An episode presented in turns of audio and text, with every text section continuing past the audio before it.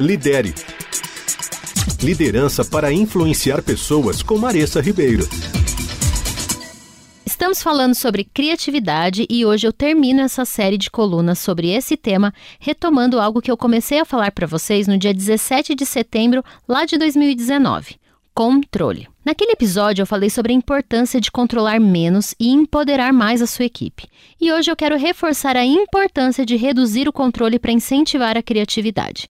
Pois é, quanto menos queremos controlar os resultados e a forma de fazer, mais chances a gente tem de inovar, ousar, criar processos e produtos que nem passavam pela nossa cabeça. Mas só um detalhe: Cuidado se sua equipe não é madura ainda ou não consegue usar todos os sistemas disponibilizados, porque ao invés de provocar e estimular a criatividade, você pode frustrá-los porque não conseguem alcançar as suas expectativas. E falo isso de carteirinha, já passei por isso recentemente. Assim, como eu comentei na coluna passada, a ideia sempre é fazer perguntas e provocar os seus colaboradores no bom sentido, para pensarem para te responder.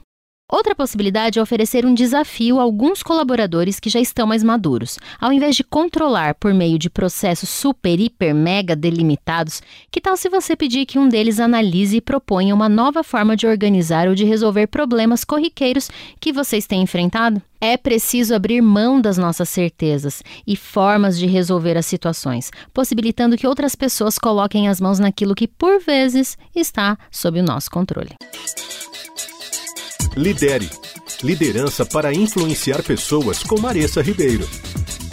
Para saber mais, acesse Move Leaders nas redes sociais.